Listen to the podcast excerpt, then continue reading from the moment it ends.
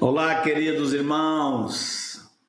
Boa noite. Uma alegria imensa estar de novo com vocês. Muito bom ter vocês com a gente.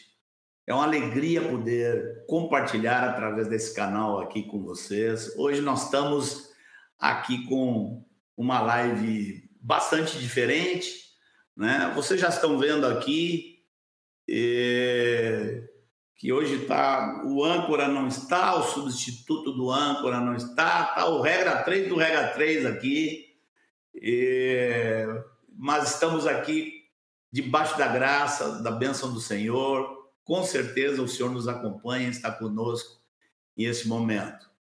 Nós temos algumas surpresas, algumas, algumas coisas que, assim, não é que mudaram, que vão ser diferentes hoje muitos dos nossos companheiros não estão podendo estar com a gente hoje. Né? Alguns deles estão cuidando de saúde, outros estão de férias ou viajando a ministério.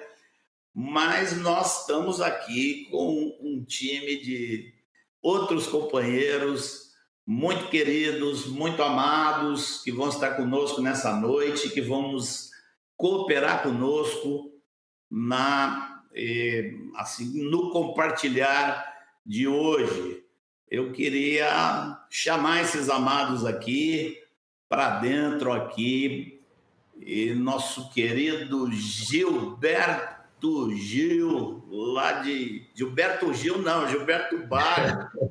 Olha só o âncora dando os Benito, nosso amado companheiro de muitas é. décadas também. Uma alegria imensa ter vocês aqui, queridos. Passo a vocês aí para darem o, o, as saudações aí para o nosso povo hoje. Olá, muito bom estar aqui com vocês. Eu sempre acompanhando, né, do lado de lá. e recebendo tanta bênção, tanta graça, né, que o Senhor tem derramado sobre a igreja e poder estar aqui hoje com vocês, compartilhar algumas coisas é um privilégio, uma alegria. Deus abençoe. Amém. Sim, meus irmãos queridos, para mim também é uma alegria estar com vocês e termos esta comunhão, ainda que seja assim, por esse, esse instrumento tão diferente, mas tem sido também uma bênção. Também fico sempre do lado de cá, participando. E hoje é uma alegria a gente estar junto, especialmente para tratar de um tema como este, tão querido para todo discípulo, né? Amém, amém. Bem-vindos, amados. Com certeza vai ser uma experiência diferente e muito rica estar com vocês hoje aqui. Depois nós vamos explicar um pouquinho melhor porquê da participação específica desses irmãos, né? Vamos explicar qual é. Nós estamos aqui com uma ambição que não é pequena, nós estamos com uma grande ambição. Vamos explicar isso aí logo depois. E quando eu estou vendo aqui, já está entrando gente de tudo quanto é canto. Eu comecei a anotar aqui, não consegui seguir. É, é Camboriú, Fortaleza, Macaé, Boa Vista, Gravataí. Aí eu já, já fui parando, começou a aumentar aqui, eu, eu segurei a onda aqui. E, Jean, queridão, você, você sabe, você é indispensável aqui com a gente. que alegria, mais uma vez estar aqui com vocês. Uma benção de Deus poder entrar nesse terceiro ciclo. Hoje a gente começa o terceiro ciclo do Fundamentos, falando sobre a volta de Jesus. E, como sempre, né, Marcos? Nós precisamos fazer a força-tarefa do começo aqui. A gente já viu que o povo já tem pergunta, o pessoal já falou de onde está, já está agradecendo, mandando beijo, o chat já está fervilhando aqui. Então vai ser um tempo muito, muito bom. Então, vou, vou lembrar você de fazer a força-tarefa da nossa live aqui da terça-feira de convidar o povo, convida a turma toda aí para esse assunto tão importante. Pega o link da transmissão e envia lá nos grupos. Avisa o pessoal, pode ter ainda gente em ritmo de férias do, fim, do começo do ano, então espalha o link aí é, para os irmãos, para todo mundo, para trazer a turma para cá, para lembrar o pessoal que a gente está ao vivo. Vou lembrar você também que é, de avisar o pessoal do Instagram. Então, a interação lá no Instagram para quem usa essa mídia, é, faz um stories lá, marca o Fundamentos, convida a turma lá, faz um, uma menção que a gente está ao vivo para também trazer todo mundo para cá, tá? Isso é super importante. Vou lembrar também você é, de se inscrever no canal. Se você está aqui pela primeira vez, o Fundamentos é um projeto que pretende organizar o ensino, é, a nossa fé e, e, colocar isso de maneira didática, simples, prática aqui. É, então, você está acompanhando o 23º conteúdo, tá? O 23º ensino desse, desse projeto. Então, é importante você se conectar com a gente para acompanhar os vídeos, o, os conteúdos que a gente produz aqui é, no canal do Fundamentos. Então, se inscreve, confere se você se inscreveu no canal e, além disso, ativa as notificações, porque toda vez que tiver uma transmissão nova ou algum vídeo, algum corte novo, você é avisado aí pelo YouTube, tá? Então, por hora é isso. Estou aqui acompanhando o chat e também as perguntas, as interações de vocês para trazer vocês de alguma maneira para cá também. Amém, amém. Obrigado, Jean. Muito obrigado mesmo, querido você nem talvez não saiba o quanto você é indispensável com a gente aqui. o privilégio é todo meu. É...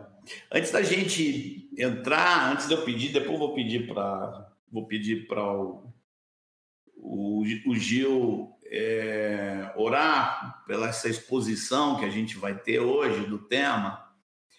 Mas antes disso, eu gostaria de explicar um pouco assim, tentar bem resumidinho aqui, passar para vocês, passar para a igreja uma, uma ideia, inclusive, de por quê, por que especificamente Benito e Gilberto, ah, e tem mais um terceiro irmão aqui que nós vamos citar, vamos explicar hoje a importância dele nesse processo, que é o nosso querido Zé Maria, lá de BH, que, que eu saiba, parece que está passando uma temporada lá nos Estados Unidos com os familiares.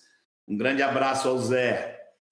Mas uh, eu queria dar uma explicação assim, do ponto de vista da minha, nossa história com esse tema e um pouquinho da minha história pessoal e da história desses irmãos amados aqui e como é que esses irmãos acabaram entrando tão fortemente no processo, né? Na nossa história, é, nós nunca pretendemos, vamos falar aqui até, até meados da última década, né? Nós nunca pretendemos fazer uma abordagem muito ampla sobre esse assunto.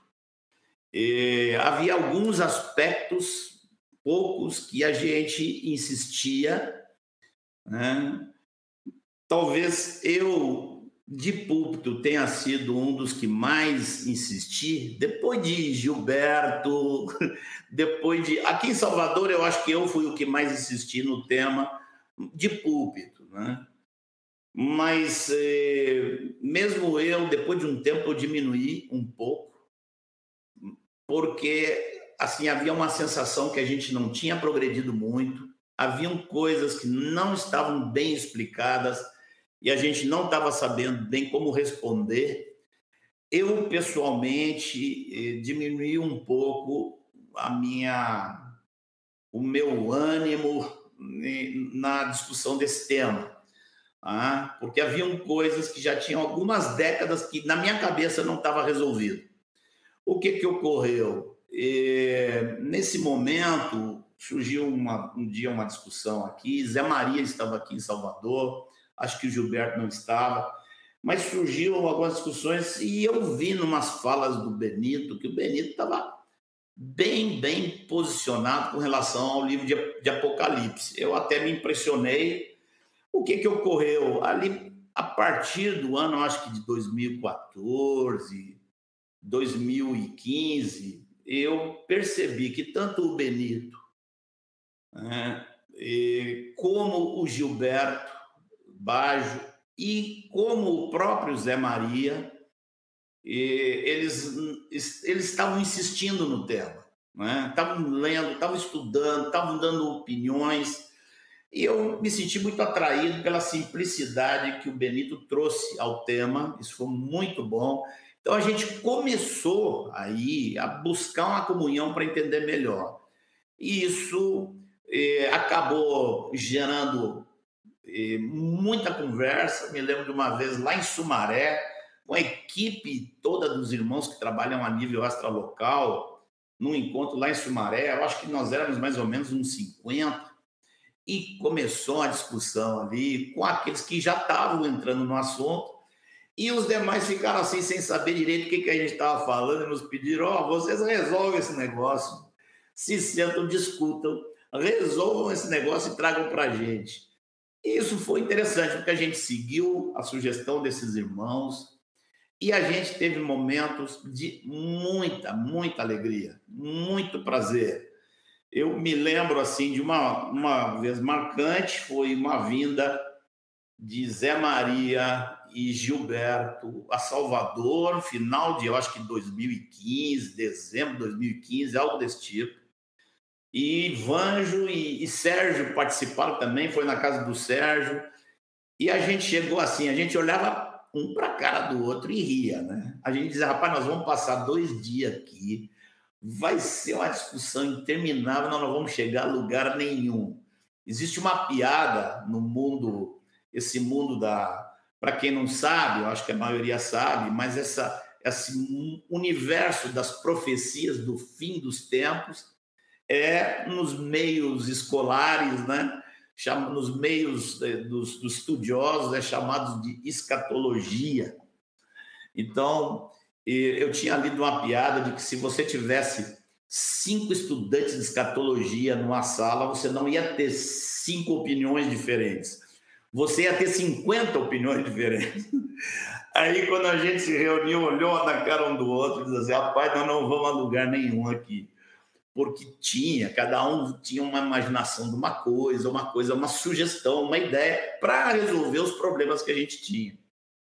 E já ali foi muito, muito gostoso, porque foram dois dias de conversa, cada um teve uma oportunidade de falar.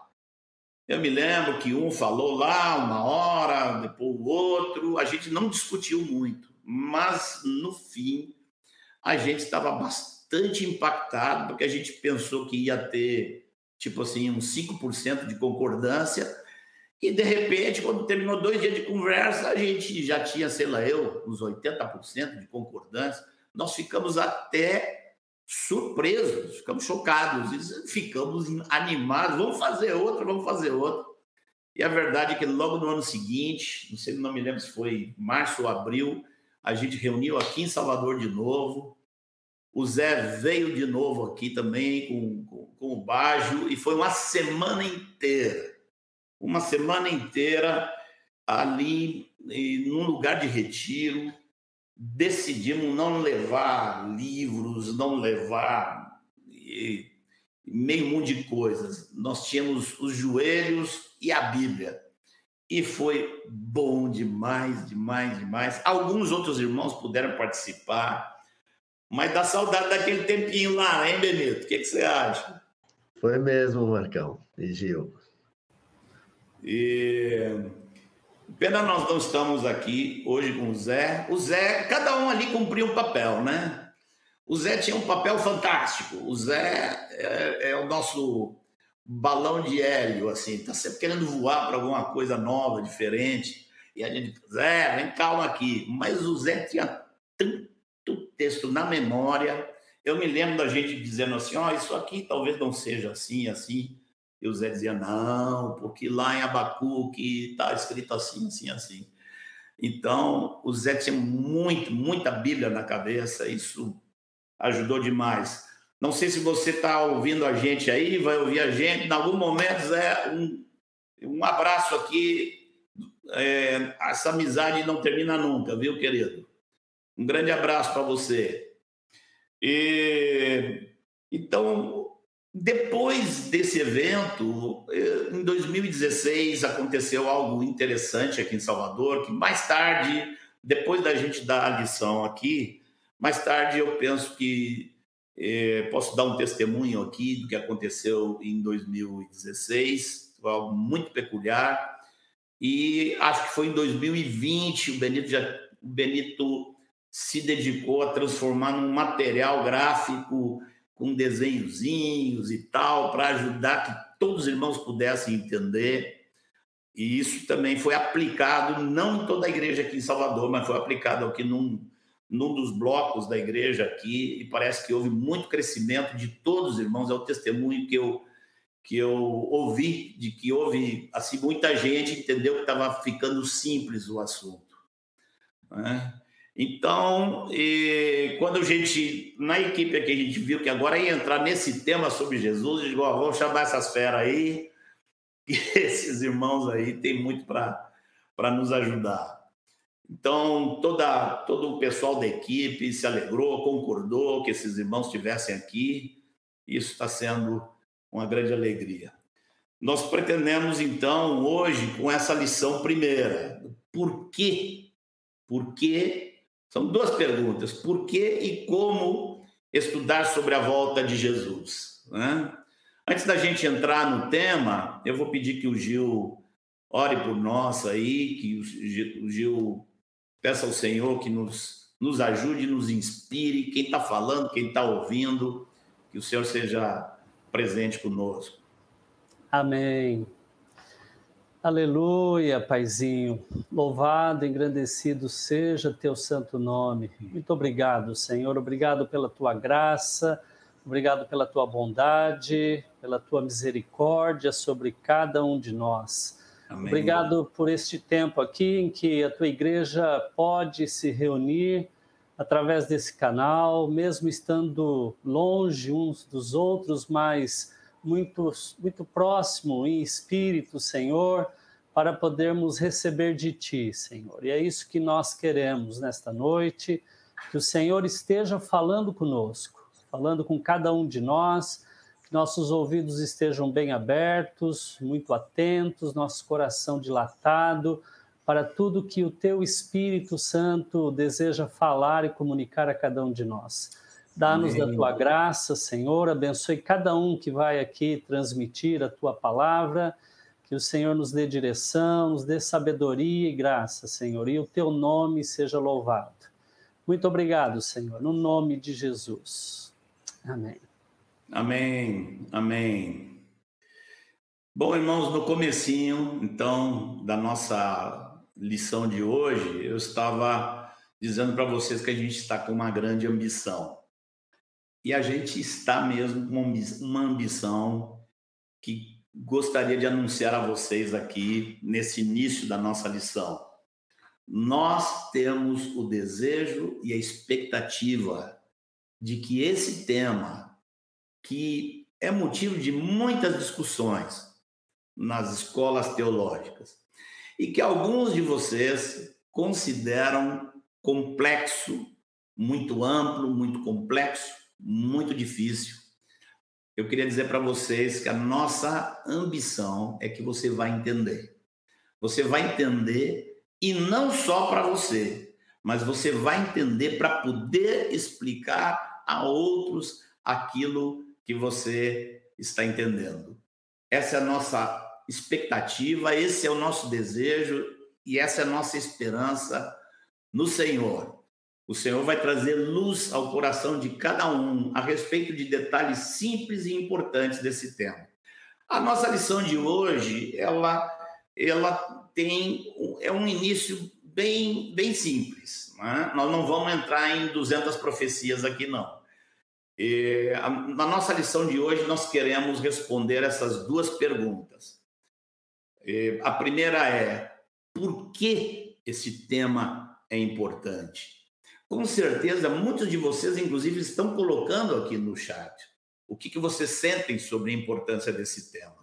Mas nós gostaríamos de dar uma lista para vocês de oito motivos, oito aspectos que nos mostram a importância tremenda desse tema. E nós vamos começar com o Gil. O Gil vai começar já nos trazendo, eu acho que três motivos. Não, Gil? Por favor, queridão. Isso mesmo. Sua Isso vez. Mesmo, Marcos. Bom, Marcos, é, durante tempo da minha caminhada na fé, eu percebi que poucos irmãos se interessam pelo tema sobre a volta do Senhor, né? Nas minhas idas a diversas cidades para compartilhar sobre esse assunto, eu percebi que não, não são todos os pastores que se interessam e leem a respeito. E interessante é que a maioria dos irmãos que não se interessam, eles alegam que esse tema é complicado ou não é tão importante. Seria mais importante que a igreja esteja preparada. Mas eles esquecem que esse assunto é um fundamento da fé.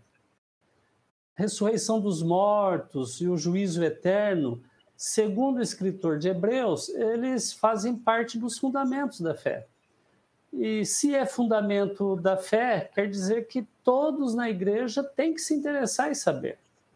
Então, a, a leitura constante sobre a volta do Senhor e o fim dos tempos, isso produz ânimo, consolo e esperança para a igreja. Estar com o Senhor, a vinda de seu reino, oh, tantos outros motivos como o pecado, fim do pecado, fim da dor, eh, fim das lágrimas, da injustiça, isso tudo traz esperança e nos anima a perseverar até o fim.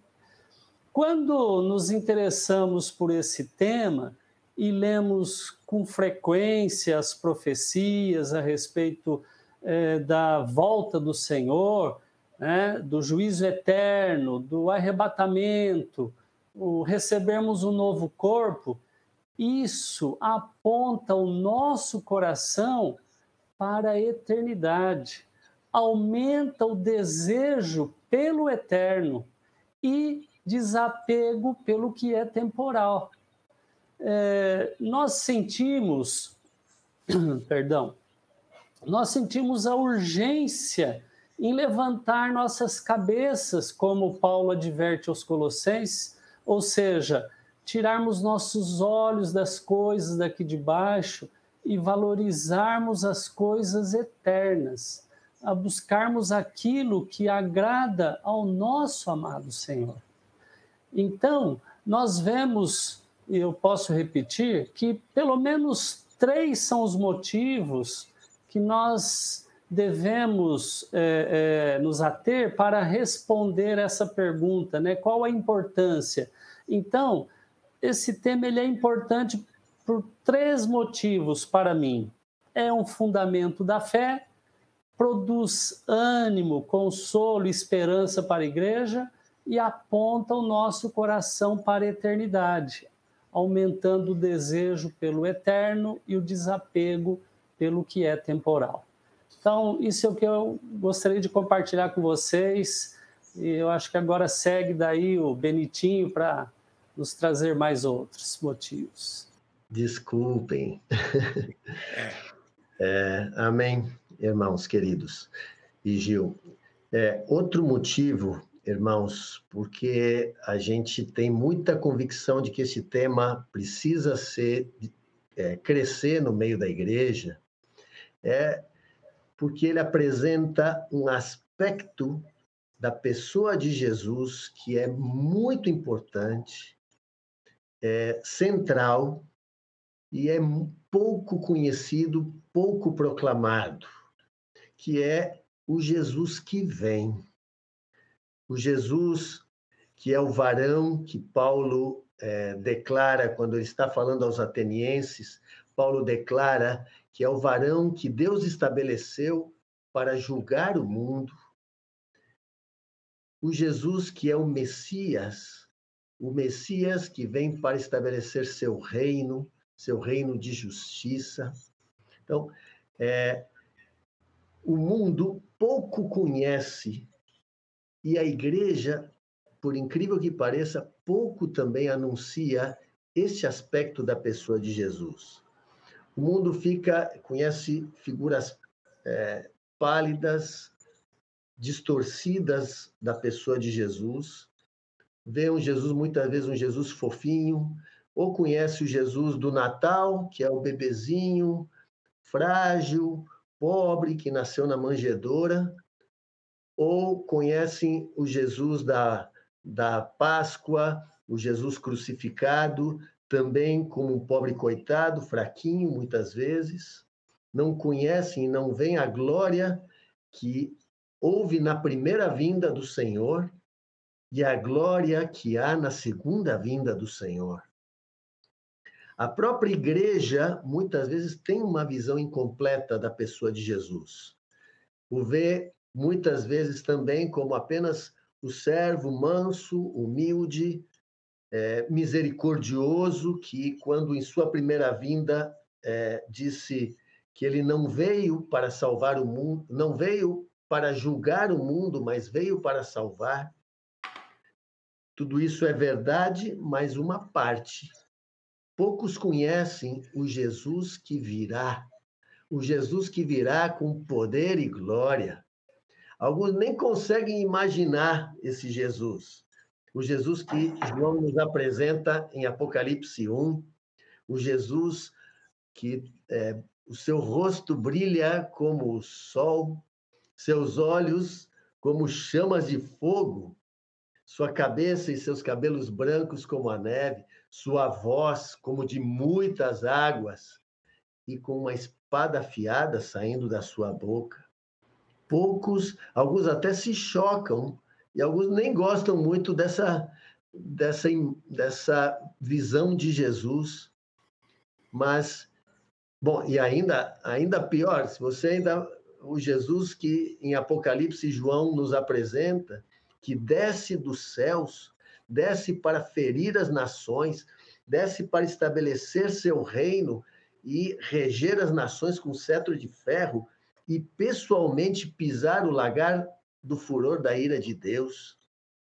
Poucos é, conseguem ver e conhecer esse aspecto de Cristo, mas é o mesmo nosso querido e amado Cordeiro que foi morto pelos nossos pecados, ele é o mesmo, o mesmo leão de Judá que venceu e virá para julgar o mundo e destruir seus inimigos.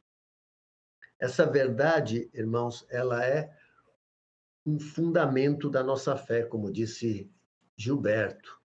E necessitamos avivá-la entre nós, conhecer e para nós ter a mesma alegria nesse Jesus é, que virá Amamos esse dia, amamos esse Jesus que virá, como desejamos esse Jesus que é, todo olho verá, esse Jesus que será reconhecido e todo joelho se dobrará e toda língua confessará e o reconhecerá como Senhor. E esse, esse aspecto temos que desfrutar e gozar cada vez mais dele. E outro motivo ainda também, que nos é um fruto que nos vem de meditar sobre esta questão do fim dos tempos, não só da pessoa de Jesus, mas o juízo também do Senhor. É que isto nos traz um senso de urgência ao serviço a Ele. Como Gil falou, o juízo eterno de Deus é um fundamento.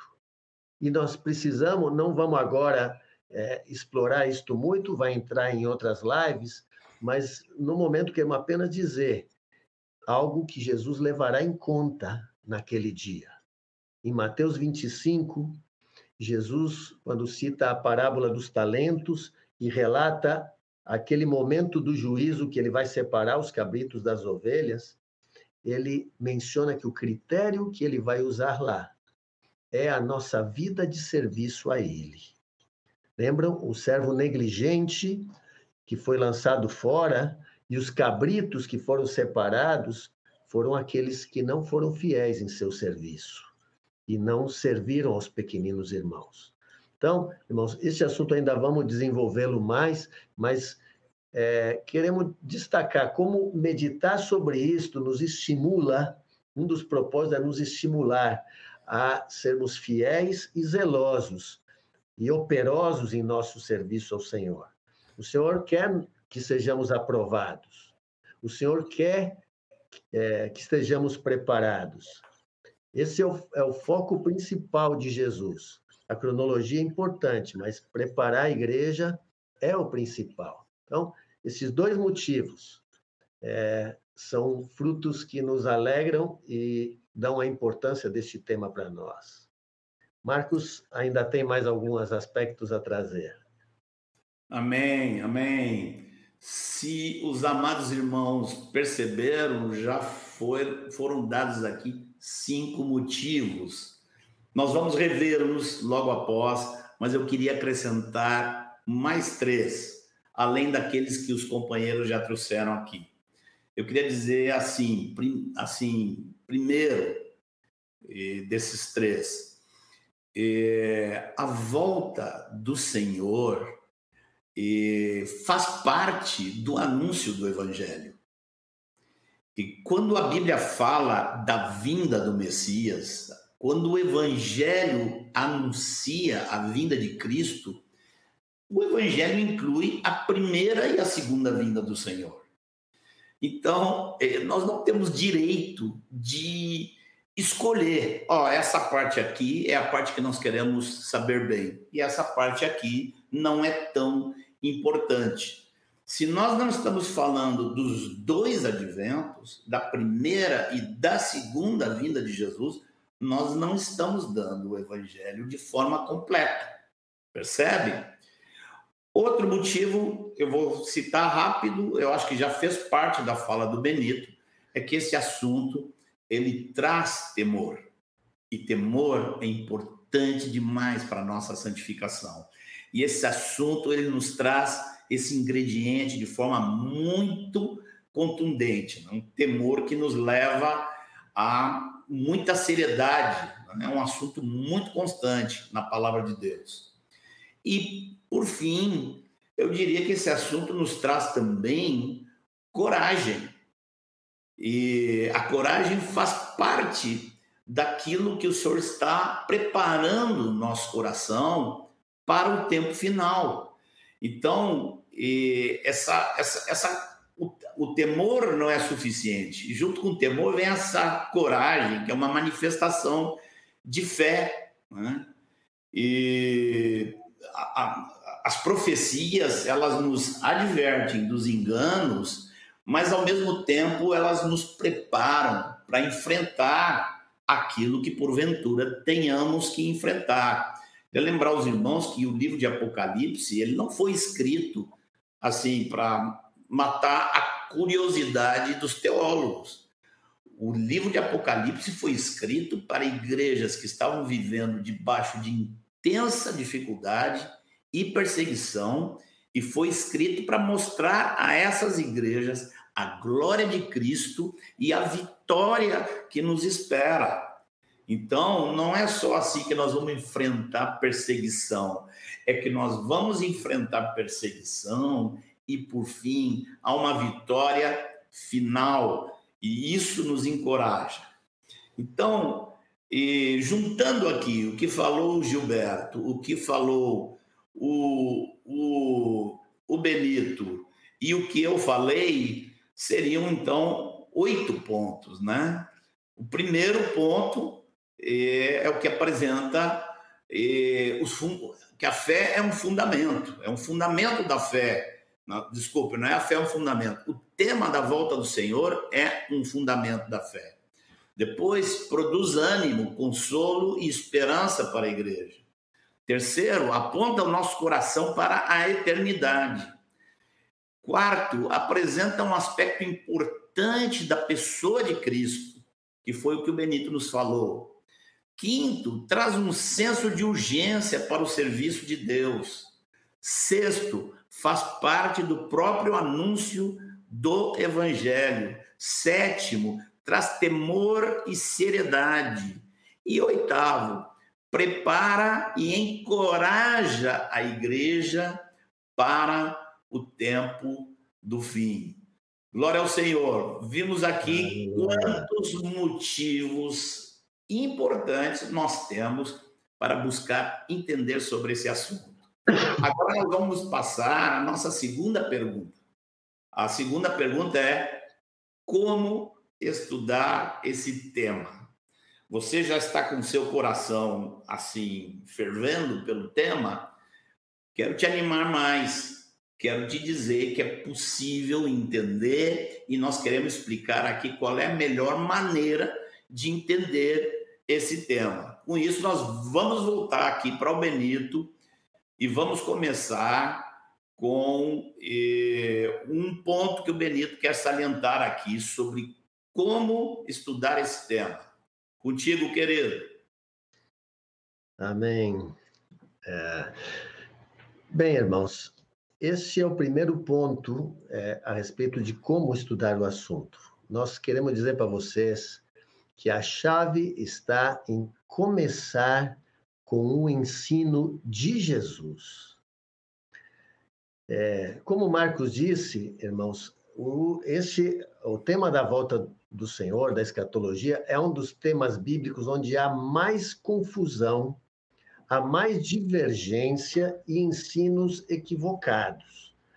Como ele brincou, entre os teólogos há dezenas de pontos de vista diferentes. A internet tem milhares de vídeos e textos sobre esse assunto, e queremos dizer que aos irmãos que, infelizmente, a quase totalidade do que há é desrecomendável, não está de acordo com a palavra do Senhor. E, é, além disso, Marcos também citou que esse assunto é visto como um tema muito difícil para doutores e teólogos. E eu pergunto, por que, que esse tema é visto como difícil e por que que há tanta divergência e confusão sobre isto? Quero dizer para vocês que o principal motivo disso tudo é que o ensino de Jesus tem sido colocado em segundo plano no estudo da sua volta. Uma das chaves fundamentais para estudarmos sobre a volta do Senhor, a gente aprendeu com o Ivan que é esta, de começar pelas palavras de Jesus. Esta é a chave para entender este tema. É como se fosse é, a espinha dorsal do assunto, em torno da qual as demais passagens das Escrituras devem se encaixar. O ensino de Jesus sobre este assunto é simples, irmãos. Jesus falou de uma forma clara e direta não usou de figuras difíceis que precisam de interpretação.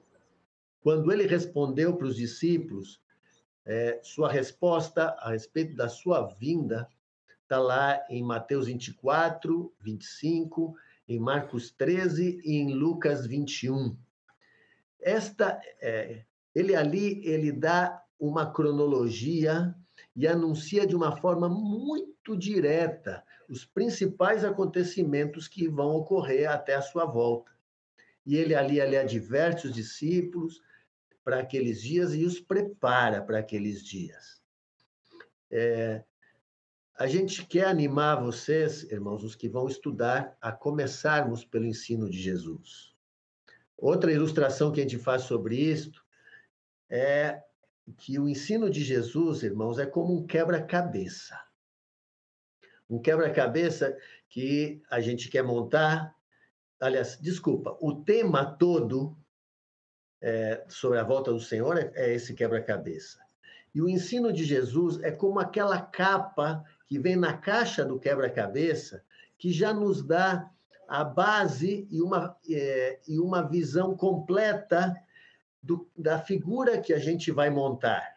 Então, é, isto acaba, é, acaba sendo nosso guia, um guia de referência. Grande parte dos erros está por deixar o ensino de Jesus em segundo plano. Começam a estudar por Apocalipse, começam a estudar pelas profecias do Antigo Testamento, por textos que contêm muitas figuras e símbolos que precisam de interpretação e acabam especulando e levando a desvios e erros grande parte do ensino é, teológico moderno cometeu esse grave erro de colocar o ensino de Jesus em segundo plano. A gente vai falar em, ainda é, nas próximas lives um pouco mais a respeito disto, é, de é, interpretações e inferências equivocadas que depois as pessoas ficam na obrigação de forçar o ensino de Jesus para se encaixar nessas interpretações. Então, nós vamos deixar o ensino de Jesus em primeiro ou vamos botar o ensino de Jesus por último? Obviamente, vamos botar em primeiro, né? Então, irmãos, é, a gente vai seguir aqui um roteirozinho nestas lives que vão haver sobre a volta do Senhor. Então, nós vamos começar assim. É, Jean, você pode pôr a, o, o gráficozinho? Então, primeiro, nós vamos entrar no ensino de Jesus que é apresentado nos, nos três evangelhos, Mateus, Marcos e Lucas. Depois, à medida que formos avançando, nós vamos partir para as cartas apostólicas. As cartas apostólicas, irmãos, também o ensino é direto. Os apóstolos não usam de figuras para falar sobre a volta do Senhor. Eles dizem: olha, vai acontecer assim, assim e assim. Então, o ensino dos apóstolos nós vamos ir encaixando no ensino de Jesus e adicionando detalhes ao relato que Jesus faz nos evangelhos. Depois, irmãos, nós vamos é, ir para Daniel. Talvez até vamos um pouco antes a Daniel, porque Jesus faz menção em seu ensino, ele faz menção ao abominável da desolação de que Daniel falou. Então, como Jesus indicou, nós vamos estudar a profecia das 70 semanas, vamos compreender seu significado e vamos encaixar com o ensino de Jesus também. É... Depois, irmãos, então sim, nós vamos para o livro de Apocalipse, temos a, a de dar a vocês um panorama é, para vocês poderem depois estudar com calma e ir com ânimo para dentro desse livro que muita gente não, não, não se anima muito. Então, na verdade, a gente aconselha que vocês mesmos, ao estudarem, percorram este caminho. Leia várias vezes o ensino de Jesus. Depois, vá para as cartas apostólicas. Depois, Daniel. E só depois você vá para Apocalipse. E quando você for para Apocalipse, leia o livro todo, para se familiarizar com o livro, com todo o relato que tem lá, sem se preocupar em entender todas as figuras que estão lá. E por fim, irmãos, a gente completa é, este ensino com as profecias do Antigo Testamento. Há abundantes profecias a respeito da vinda do Messias, a segunda vinda do Senhor, e são preciosas, nos enchem de fé e ânimo também. Então, o, o, o caminho é esse daí: o ensino de Jesus, as cartas, Daniel, Apocalipse e os profetas.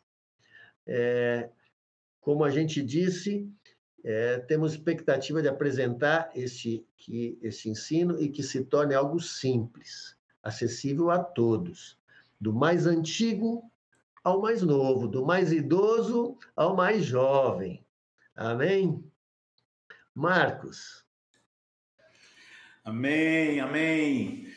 Que bom, Benito. Esse é o ponto fundamental. Queria lembrar aqui o quanto nosso querido Ivan Baker insistia nesse ponto, né? Comecem com Jesus, comecem com Jesus.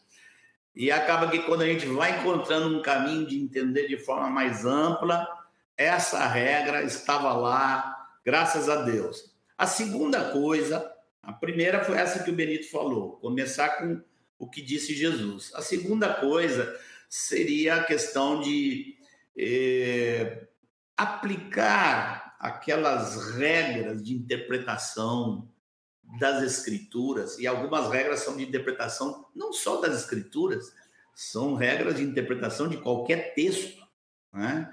mas as regras importantes que a gente tem que aplicar para poder não se perder no meio do caminho. A primeira delas que eu quero citar aqui, eu às vezes até brinco, eu digo, oh, é a primeira, é a segunda e a terceira. é aprender a olhar o contexto. É muito fácil você se equivocar com a Bíblia quando você pega um texto fora do contexto. Um exemplo aqui que eu posso dar de um erro nosso mesmo, vamos dizer, de décadas atrás, é, um erro nosso pode servir como exemplo do que eu estou querendo dizer aqui. Eu me lembro que era um erro que eu cometia quando, na leitura de, de quando falava dos sinais da vinda do Senhor e citava Daniel, Daniel capítulo 12, né? a gente costumava citar que um dos sinais era que o saber se multiplicará. Você vê em destaque aqui o versículo no fim, como está escrito ali. A gente pegava isso, eu pegava isso, ó, o saber se multiplicará. E fora do contexto, interpretava o que? Era a ciência, o saber da ciência.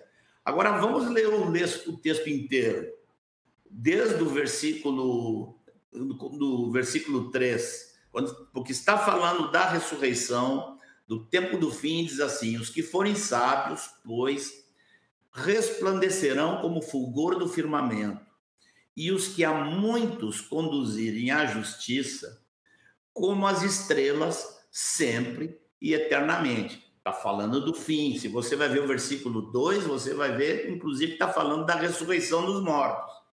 Agora, olha o que diz o versículo 4. Tu, porém, Daniel, encerra as palavras e sela o livro até ao tempo do fim. O que, que ele está dizendo aqui? Que o entendimento do próprio livro que o Daniel estava escrevendo, que esse entendimento não ia ficar disponível, não, que ele ia ficar encerrado até o tempo do fim, que quanto mais próximo do fim, mais entendimento haveria. E aí diz assim: muitos o esquadrinharão. É isso que nós estamos fazendo. Hoje nós estamos esquadrinhando o livro de Daniel. Hoje nós vamos esquadrinhar o livro de Daniel com vocês. E é desse saber que a Bíblia está falando. O saber se multiplicará. O saber do quê? Da verdade das profecias por quê? Porque no tempo do fim o livro será descerrado e muitos vão esquadrinhar. Você percebe? Aqui está um exemplo de como a gente pode perder a verdade por tirar um texto do contexto dele, né? Eu tenho falado, teve uma, é, uma vez que Jean e Fernando me convidaram lá para o podcast deles e, e eu falei lá sobre versiculismo essa realidade de que a Bíblia não foi escrita em capítulos e versículos. E a gente não perceber isso, às vezes, nos atrapalha muito. Um exemplo, é muito comum na nossa história a gente ler, por exemplo, 1 Tessalonicenses, do capítulo 4, no capítulo 4, né, do versículo 13 até o versículo 18. E ali a gente encerra, porque esses versículos eles estão falando do arrebatamento. No entanto, o capítulo 5, versículo 1 a 11, são sequência, e a gente sempre parou ali. Então a gente tem que aprender a olhar tudo dentro do contexto. Vá lá e leia 1 Tessalonicenses 4, 13 em diante, e você vai ver que, é, é, que o Paulo só encerra esse tema quando chega no versículo 11 do capítulo 5. Tá? E nós temos que entender isso a melhor explicação para o texto que você está lendo é o contexto do que você está lendo. Então, leia o texto e o contexto. E a gente tem que começar pelo que é básico, por aquilo que está claro, né? E, como o Benito já aqui, inclusive, nos apontou, que o básico para nós é o que Jesus falou. E nós vamos começar por aí. Isso é uma regra de interpretação das Escrituras para nós hoje. Outra, outra, outra regrinha de interpretação que eu acho que é importante lembrar aqui é, é a de não tentar espiritualizar demais. Né? E as pessoas pegam um texto dizem, ah, isso aqui significa, e arrumam um outro significado que não está no texto, através daquilo que a gente chama de, de espiritualização. Um exemplo que eu posso dar que é muito comum hoje, é o mau uso, por exemplo, de 2 Tessalonicenses, capítulo 2, o mau uso do versículo 4, quando a gente tem que ler o versículo 3 e o 4 de 2 Tessalonicenses. Tá? Porque aqui diz assim: olha o versículo 3: Ninguém de nenhum modo vos engane, porque isto não acontecerá. Isto que ele está se referindo, se você ler desde o versículo 1, nós estamos aqui economizando o nosso tempo, não estamos lendo, mas se você for ler desde o versículo 1, você vai ver que o tema é a volta do Senhor e nossa união com Ele. Isso é o que está lá no versículo 1. Então, quando ele diz isto não acontecerá, ele está falando a volta do Senhor e nossa união com Ele. Não acontecerá sem que primeiro venha a apostasia e seja revelado o homem da iniquidade, o filho da perdição. Então, antes do Senhor vir, vai ser revelado aquilo que a Bíblia, Paulo, na linguagem dele, chama de homem da iniquidade e filho da perdição, que em outros lugares é chamado simplesmente de anticristo, que lá em Apocalipse a mesma pessoa é chamada de a besta. Agora veja só, quando você não vê o versículo 3, olha a distorção que alguns fazem com o versículo 4. Porque aqui diz assim: esse filho da perdição, e, e, o qual se opõe e se levanta contra tudo que se chama Deus ou é objeto de culto, a ponto de assentar-se no santuário de Deus, ostentando-se como se fosse o próprio Deus. Então, é, nós estamos aqui querendo mostrar como alguns espiritualizam. Alguns hoje simplesmente pegam o texto e diz aqui que esse santuário de Deus é o nosso coração. Né?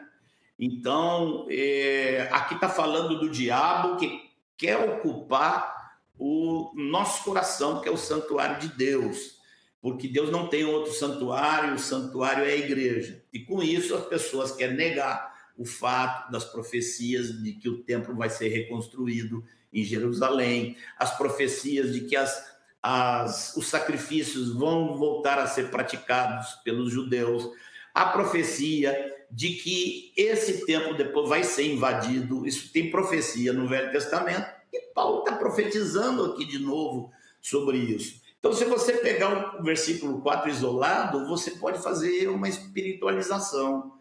Mas se você colocar dentro do contexto do versículo 3, você vai ver que está falando de uma coisa literal, está falando de um homem, um homem de carne e osso. Ora, Paulo não poderia estar falando de, do diabo, porque já havia essa atuação do diabo, já existia. E Paulo está dizendo no futuro, está falando que antes da vinda do Senhor vai vir o homem da iniquidade. Então não está falando do diabo, está falando da encarnação, por assim dizer, por esse homem que vai ser possuído pelo diabo, que é conhecido como a besta, o anticristo, o homem da iniquidade. Né? E a gente se cuidar também para se limitar ao que está escrito. Né? E, e, uma, existe uma tendência de fazer muita especulação com a Bíblia. E nesse tema de escatologia, é o tema onde mais se navega, é o tema onde mais entram todo tipo de especulações. Nós temos que procurar o que está no texto e não ficarmos especulando.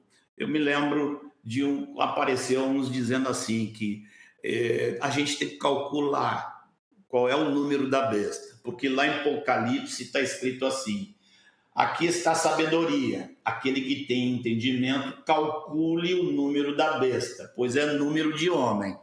Então, eu já ouvi gente dizendo assim, viu? A Bíblia está mandando calcular. Ninguém sabe qual é o número da besta.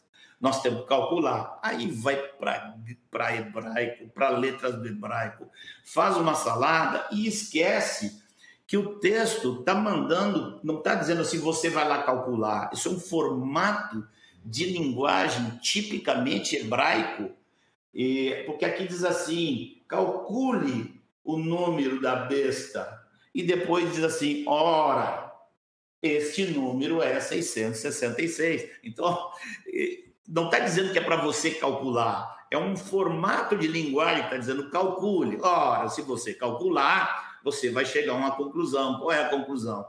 É meia, meia, meia. Então, é, procurar evitar partir para especulações vai nos ajudar muito.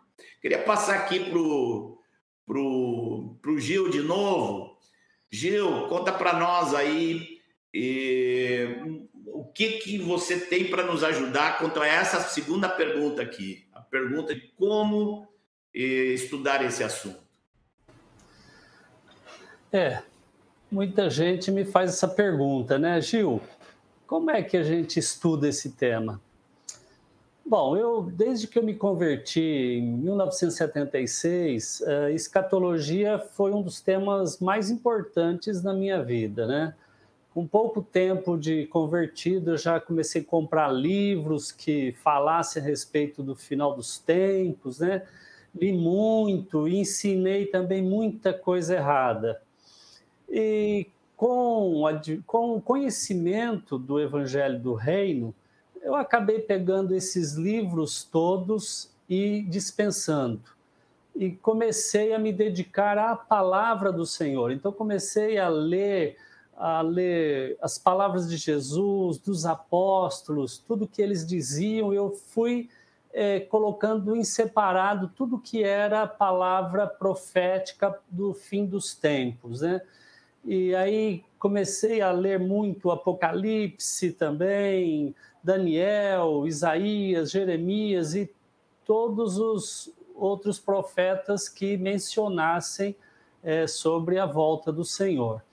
Então, é, isso é o que me movia, né? Ler, ler, ler e ler. E, e, hoje eu percebo que muitos irmãos, muitos irmãos com quem eu tenho conversado, eles vêm até mim até dizer assim que eles não leem porque eles acham complicado e, e assim que eles não vão entender, então nem lê. Né? Aí eu quero dizer uma coisa muito importante para cada um que está nos assistindo nessa noite. O importante é ler e não querer entender. E eu vou dar uma frase aqui que eu gostaria que ficasse bem gravada no coração, na mente de todos que estão ouvindo. A leitura e a oração trazem revelação.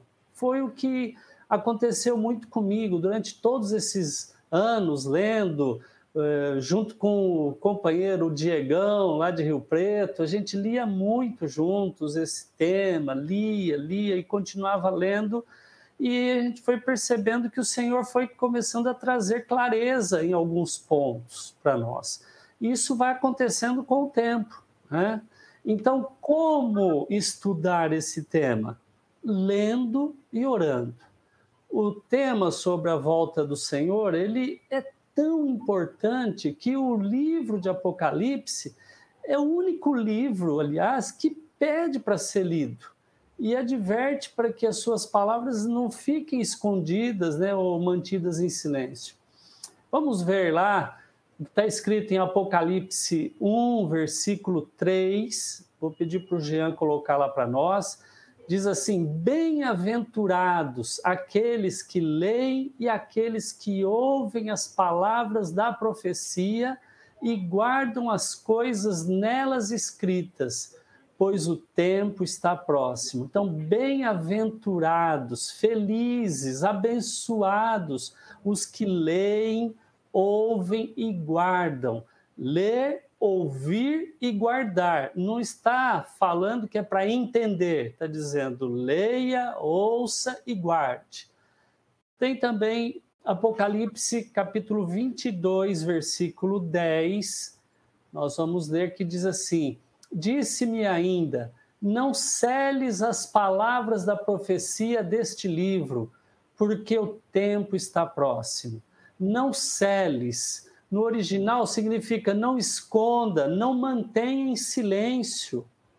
Então, estudar esse tema se tornou muito complicado para muitas pessoas, porque foram surgindo e até hoje surgem muitas teorias e muitas especulações, né? E por causa disso, são tantas coisas que uma é contrária à outra, que muitos irmãos se desanimaram a ler. Mas vou dizer uma coisa: se esvaziarmos nossa mente das teorias já recebidas e lermos a palavra do Senhor repetidas vezes, nós vamos notar que é mais simples do que pensamos. Amém. Não querer ler ou se inteirar desse assunto, eu poderia dizer que seria mais ou menos como a esposa que não quer saber onde será seu casamento, ou qual vestido ela vai usar, é, quem serão os padrinhos, né? é mais ou menos isso, né? porque uh, Apocalipse fala de um casamento né? da noiva com o noivo, né? da igreja com o cordeiro, né? Então, amados, nós estamos muito perto do fim dos tempos e o Senhor nos deixou as profecias como alerta, advertência e ânimo para que ninguém seja pego de surpresa. Aliás, nós vemos Amós, ele adverte que o Senhor não fará coisa alguma sem primeiro revelar aos servos os profetas, os seus servos, né, os profetas. Então eu quero dizer a você, meu irmão, a você, minha irmã, que estão nos acompanhando aqui nesta noite. O tema fim dos tempos, a volta do Senhor é muito importante para a igreja, pelos motivos Amém. que já mencionamos há pouco. Por isso, se dedique a ler e ler e pedir ao Senhor que traga clareza. Ele vai fazer isso.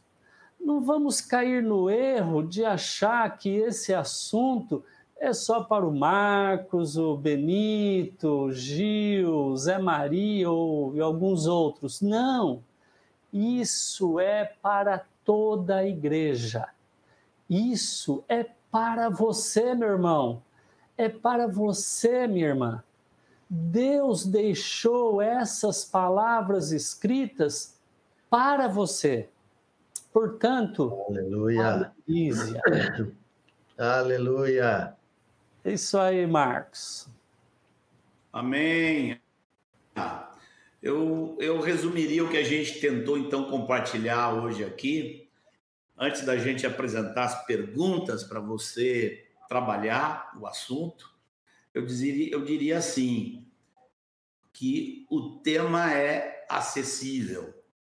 Segundo, que a gente tem que ter cuidado. E terceiro, você vai ter que se dedicar. O tema é acessível, mas sem cuidado e dedicação, você pode não entender. Nossa ambição aqui é que você entenda. Nosso esforço vai, que você, vai ser para que você se torne mestre dessas coisas. Amém? Quantos de vocês aceitam o desafio de buscarem ser mestres desse assunto? Amém. Amém. Aleluia. Aleluia. Amém. Se Edmar tivesse aqui, ele ia dizer: bom demais. Que alegria, meus irmãos. É, o tema da volta do Senhor, eu queria ainda dizer para vocês, ele é talvez um dos temas mais queridos para a gente. Anuncia o dia mais glorioso e esperado por nós, o dia que Jesus virá e nos enxugará toda lágrima e nós estaremos para sempre com Ele. Mas quero dizer para vocês que este dia e este tema não é querido só para nós ele é querido também para o Senhor. Nosso Jesus também aguarda muito esse dia, o dia que ele vai receber a sua noiva. A primeira coisa que vai acontecer depois do arrebatamento serão as bodas do Cordeiro. Quanto ele espera também por esse dia. Ele nos disse que disse aos discípulos que ele fez um voto que nunca mais beberia do fruto da vide até aquele dia que irá bebê-lo conosco de novo no reino de seu Pai. Que expectativa Jesus tem por receber sua noiva e por esse dia também. Aleluia. A gente quer deixar aqui, alguns irmãos, é, as perguntinhas para vocês aprofundarem esse assunto e seguirem tratando disso durante a semana com as juntas e ligamentos, os irmãos mais próximos. Lembrando também que isto inclui as juntas e ligamentos naturais, a família. Vamos também nos deleitar com este assunto na nossa casa também. Então, vamos às perguntas. É, primeiro, você sabia que o tema da volta do Senhor é um fundamento da fé?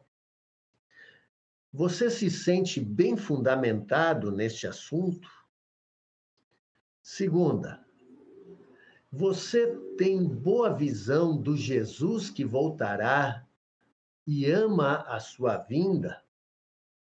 Terceira, este tema está presente nas meditações e conversas do seu dia a dia? Então, irmãos, que o Senhor derrame da sua graça sobre nós, que o entendimento desse tema cresça entre todos.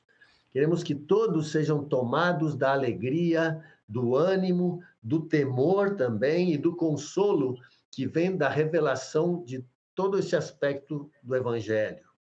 Que ele seja um assunto abundante nas nossas conversas, nas orações, nos cânticos e na própria proclamação do Evangelho. Amém?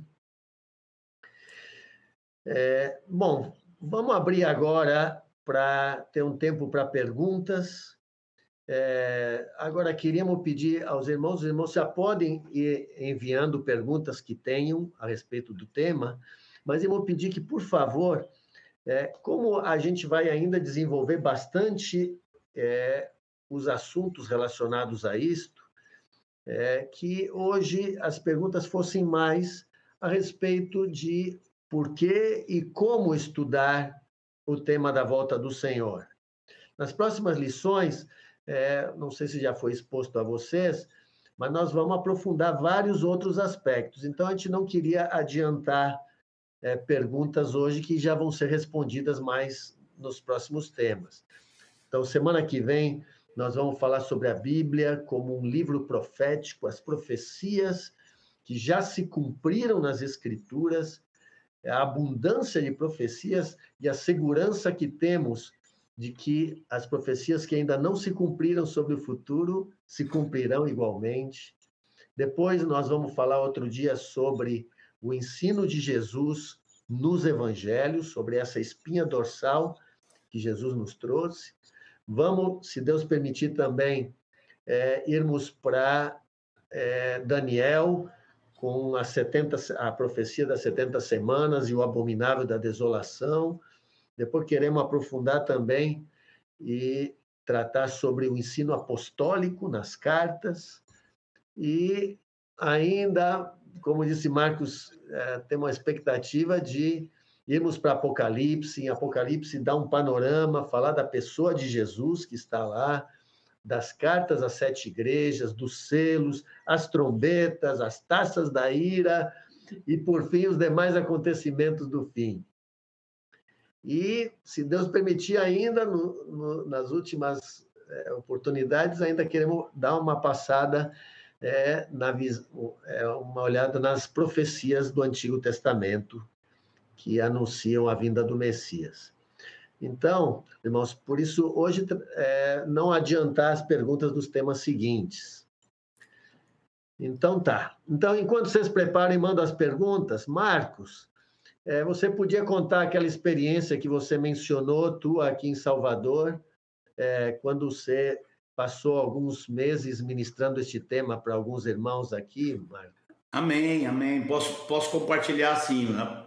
compartilhar rapidinho aqui. Eu acho que o assunto hoje foi um assunto realmente introdutório. Talvez não hajam perguntas bem específicas ainda, né? Na medida que a gente vai desenvolvendo o processo, Aí vai haver perguntas bem mais específicas, né? Mas enquanto os irmãos vão pensando nisso aí, eu poderia contar aquilo que foi para mim uma das experiências, eu acho que está entre as experiências eh, mais eh, eh, fortes que eu tive no ministério, né? Porque a gente estudou isso aí foi do começo de final de 2015, né? Que a gente sentou final de 2015, depois de 2016. E já tínhamos sentado antes só em retiros, em Sumaré, tínhamos conversado um pouco, mas não. E, e naquele ano eu também entendi uma direção de Deus de estudar um pouco sobre o que estava acontecendo no mundo político internacional até para poder entender se o que está lá em Apocalipse já estava acontecendo ou não estava acontecendo. E tive uma experiência aqui de. Depois de uma reunião, fui almoçar com alguns pastores, na casa de um dos pastores, na casa de Davi. Tinham outros pastores, eu acho que estava Joilson, estava Ricardo, eh, estavam as esposas, e um dos filhos de pastores estava ali também. Então, nós a conversa foi nessa direção sobre o que estava acontecendo no mundo e, e, e, o cumprimento das profecias dentro desse quadro do que estava acontecendo no mundo. Né? E um deles então falou assim: ah, Marcos, você acho que seria, seria um tema interessante para você estar com jovens compartilhando. E eu assim, tá todo mundo aqui na a igreja, aqui né, como um todo, a igreja tem uma estrutura que não é muito fácil você criar uma reunião diferente, né? Porque a igreja em Salvador ela está dividida em blocos, as agendas desses blocos são feitas pelos próprios presbíteros que estão ali. Então, cada bloco tem a sua agenda, reuniões de líderes, discipuladores, outras reuniões gerais e tudo. Então, é, é, não é fácil quando a gente quer fazer alguma coisa com a igreja toda, é um pouco complicado. Então eu me lembro que eu disse assim: olha, eu não sei como é que está a agenda de todo mundo, mas diga para os jovens aí que qualquer jovem que queira sentar comigo pode ser de madrugada, pode ser quando for. Eu estou muito disposto a conversar sobre esse assunto. Quando me chamarem, eu estou. E um, um dos, dos filhos dos pastores estava nesse, nesse almoço. No dia seguinte, ele já me ligou. Ei, tio, esse negócio aí tá firme mesmo? Você vai Está disposto a estar? Eu tenho, eu tenho um grupinho aqui de seis que, que gostariam muito de, eu acho que de te ouvir falar. Eu digo, amém. Marcamos para sexta-feira seguinte. E aí começou a acontecer um fenômeno muito interessante. Eu gostaria de dizer isso principalmente aos pastores líderes, para animar vocês com relação a esse assunto. Vejam o que aconteceu aqui em Salvador. O irmãozinho convidou cinco companheiros ali eram seis. No dia, quando eu cheguei lá, tinham 25. A reunião foi quase toda ocupada para eu conhecer essa gente, porque eu não conhecia eles pessoalmente, pelo nome. Então, foi uma conversa, foi uma reunião de muito diálogo. Marcamos para a semana seguinte, não, não convocamos nada, não demos nenhum aviso que ia ter uma reunião assim. Na semana seguinte, havia 40 irmãos a gente já não sabia o que fazer, já programou para a semana seguinte ser na casa de um outro irmão, aí era um irmão que tinha uma laje maior lá, aí tinha uns 60, 70 irmãos, e tinha muita gente da igreja que a gente sabia que estava se queixando. Por que, que era só lá naquele bairro? Porque aquele bairro era lá longe e tal.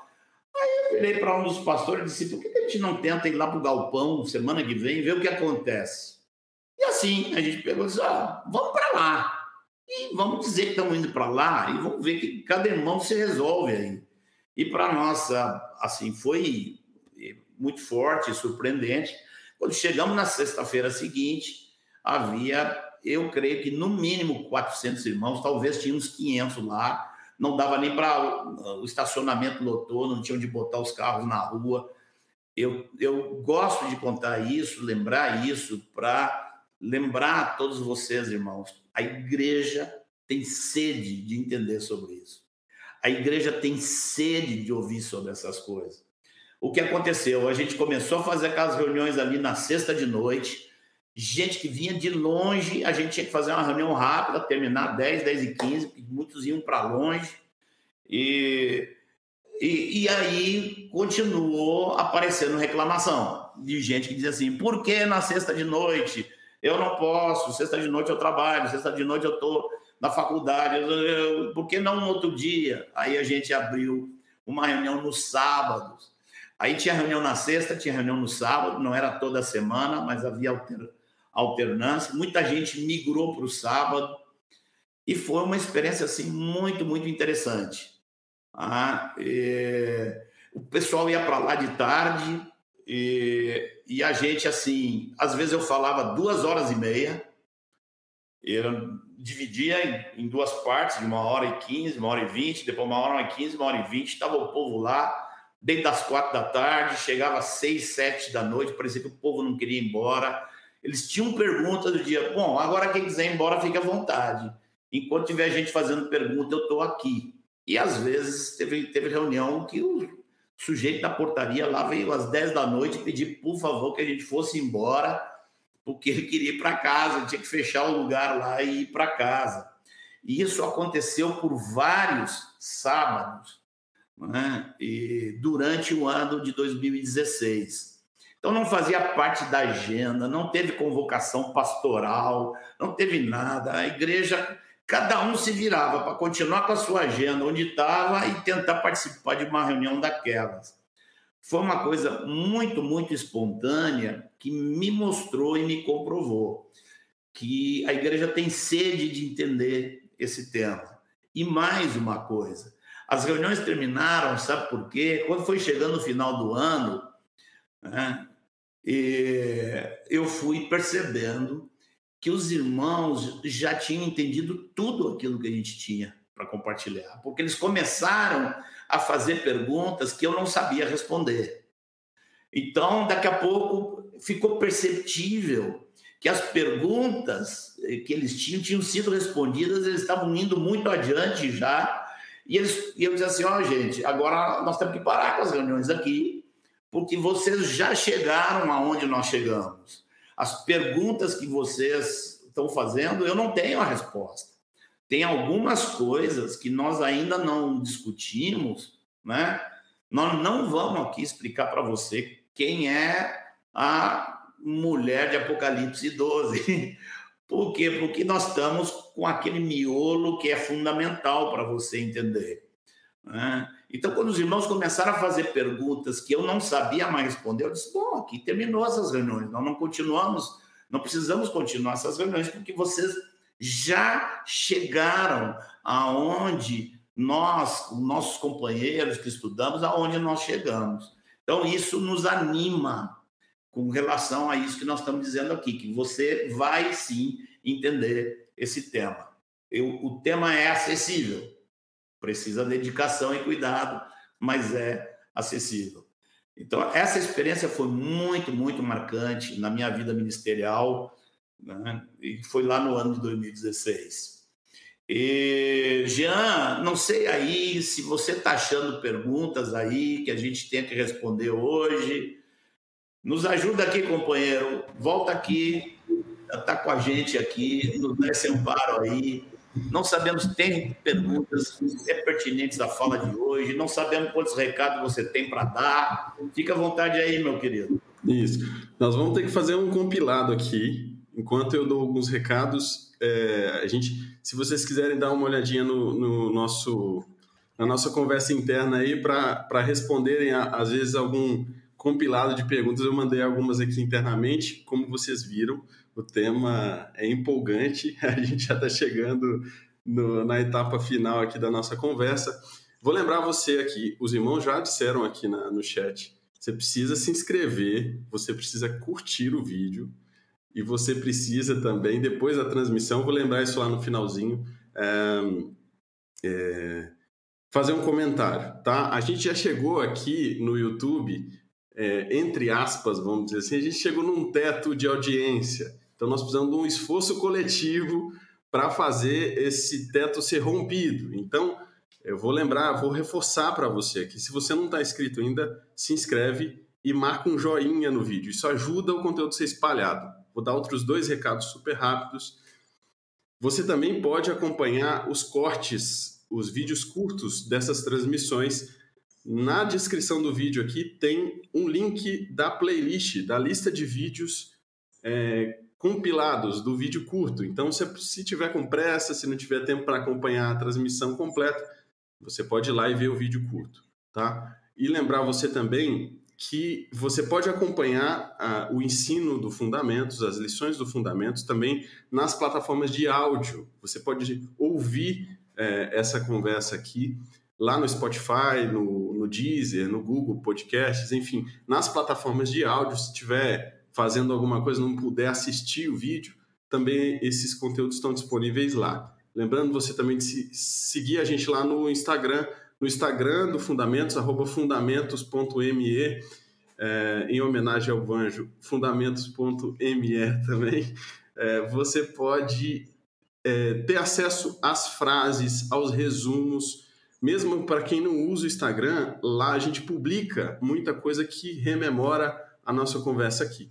E o último ponto que eu quero lembrar para você, antes da gente começar a responder algumas perguntas, é que você pode contribuir também com fundamentos é, para fazer o projeto continuar é, sendo distribuído para o máximo de pessoas possíveis. A gente tem uma equipe que trabalha no Fundamentos e, obviamente, todo esse, esse desenvolvimento tem um custo financeiro. Então, você, o projeto vai ser acessível gratuitamente para todas as pessoas. E o Fundamentos não tem, desde o princípio, desde a sua concepção, é, é, o foco de é, cobrar pelo conteúdo que está sendo disponibilizado aqui. Isso não vai acontecer, mas, obviamente, a gente tem um custo de equipe. Então, você pode contribuir também com Fundamentos financeiramente. Lá no site do Fundamentos, fundamentos.me, tem uma lista de cinco maneiras que você pode contribuir para o projeto. Corri para a gente ter tempo de responder alguma pergunta. Ô, Jean, Sim. a Patrícia Ferreira fez uma pergunta aí. Se você conseguir colocar aí para a gente ler. Tá, vou Vamos lá. Da Patrícia, vamos ver se eu consigo rapidinho aqui. Vai dar.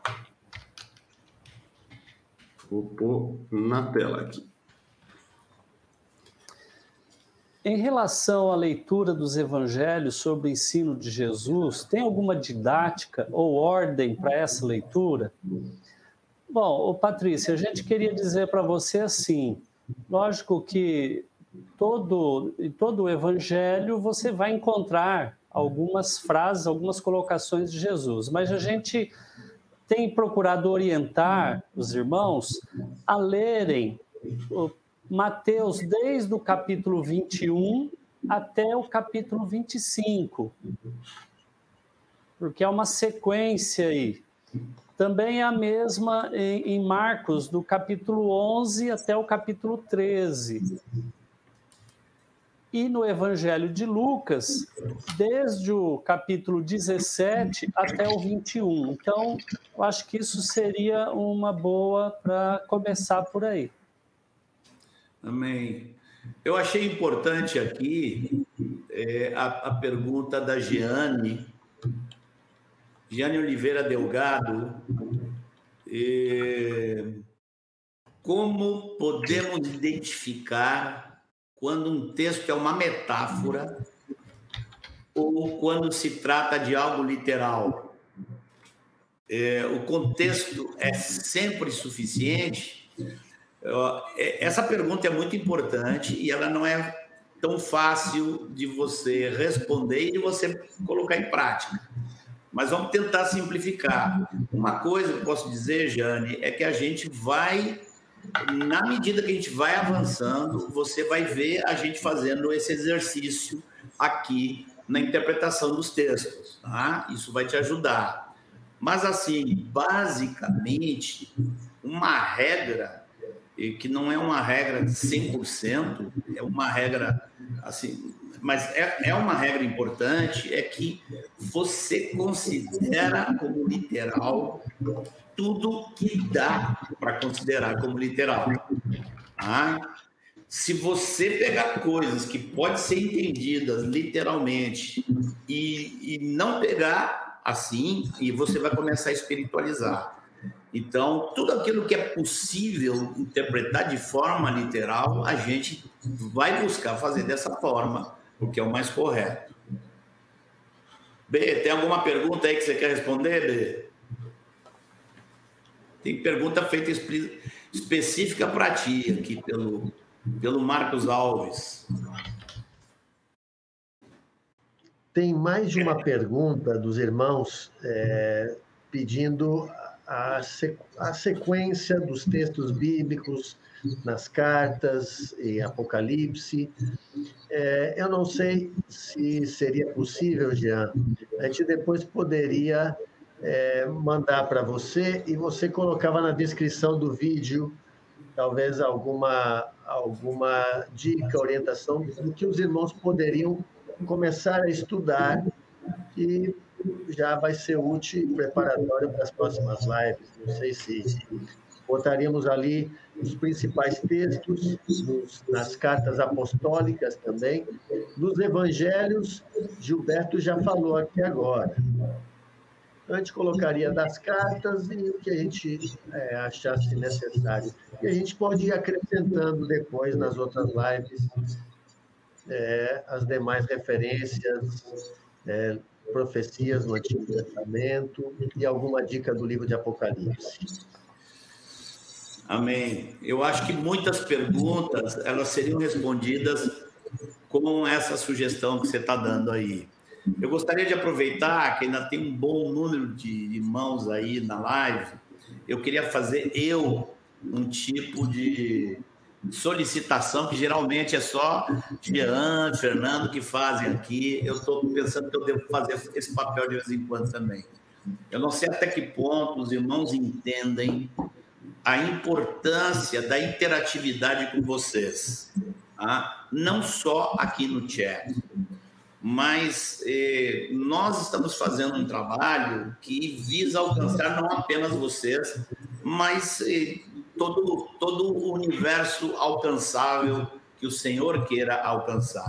E é importante você entender que se você entrar na live, agora depois que termina a live, você entrar no, na gravação e você e, escrever um comentário, ou fazer uma pergunta ali mesmo, ou fazer um comentário ali, isso ajuda muito, ajuda muito a que o vídeo cresça nas pesquisas né, e seja apontado para que alguém conheça, alguém leia. É muito importante, eu queria dizer, você tem algo no seu coração para dizer, não diga apenas aqui no chat, mas entre lá no, na, na live posterior, assim que acabar, você entra lá e faz seu comentário, porque isso ajuda muito com a propagação desse material.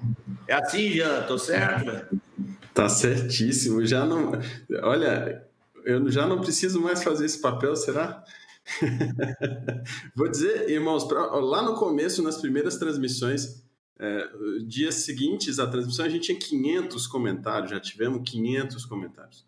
Isso ajuda demais. Não subestime o seu comentário ali, porque o YouTube vai entender que aquele conteúdo, aquele vídeo ali, está gerando repercussão, tem pessoas falando sobre aquele tema, então ele vai distribuir para mais gente, é isso mesmo. Amém. Olhando as perguntas aí, Gil, você acha que tem alguma pergunta que ficou em suspenso? Porque eu tenho a impressão que, que a proposta do Benito ela pegou todas as perguntas que faltavam aqui. É, na verdade, tem pelo menos duas colocações que está falando mais ou menos a mesma coisa e o Guilherme Almeida e, e, a Vanessa colocam mais ou menos a mesma coisa. O Guilherme Almeida põe assim: a sequência seria então palavras de Jesus, depois Apocalipse, por fim profecias do Antigo Testamento. É, o Benito passou para nós muito bem, inclusive fez aquele, aquele gráfico, né?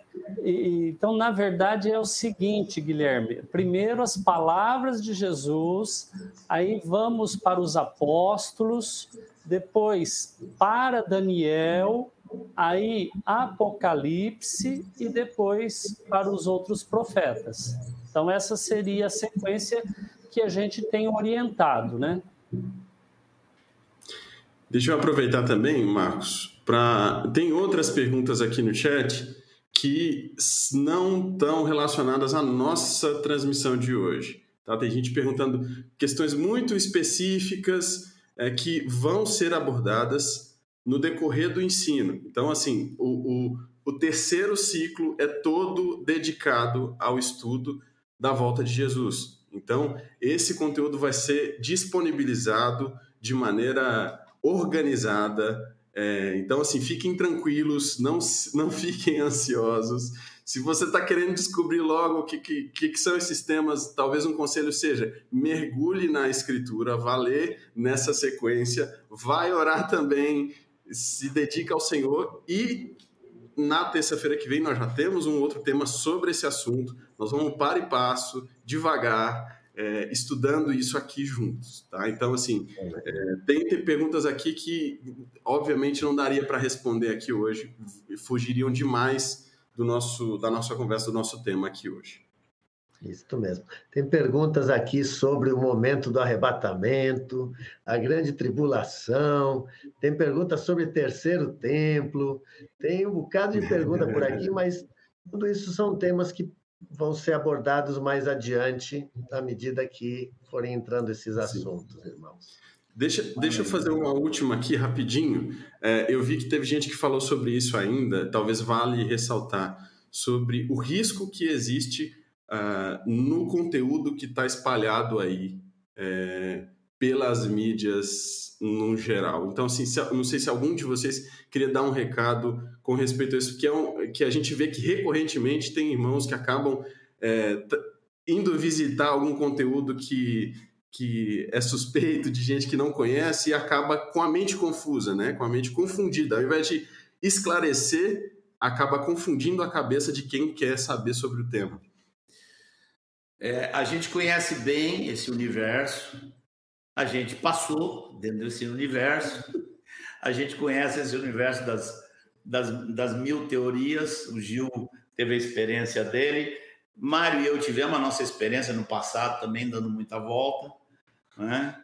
E nós queremos é, realmente ajudar os irmãos a sair desse universo das mil especulações. Se você começa por aí, você não vai se achar nunca.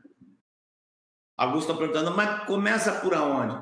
E esquece, até, esquece um pouquinho o Apocalipse, esquece um pouquinho as cartas, vá para Jesus, vá para os textos de Jesus e que o Gilberto citou aqui. Comece com esse, leia bastante, depois você vai ver a gente fazendo um paralelo entre as cartas e o que Jesus disse, o paralelo de Apocalipse com o que Jesus disse. E você vai ver o valor de você ter entendido o que Jesus falou. Ah? E vamos descomplicar. E se é para complicar, tem milhões aí de, de complicadores. Por hoje é só. Por hoje é só do lado de cá. Amém. Amém. Então, fica aqui o nosso tchau para vocês. Que o Senhor abençoe vocês, queridos. Uma alegria estar de volta aqui com vocês. Semana que vem tem mais. Semana que vem nós continuamos. O Senhor está conosco. Que seja uma semana abençoada essa semana na sua vida. Em nome de Jesus. Amém. Abraço, irmãos queridos. Abraço, Deus abençoe.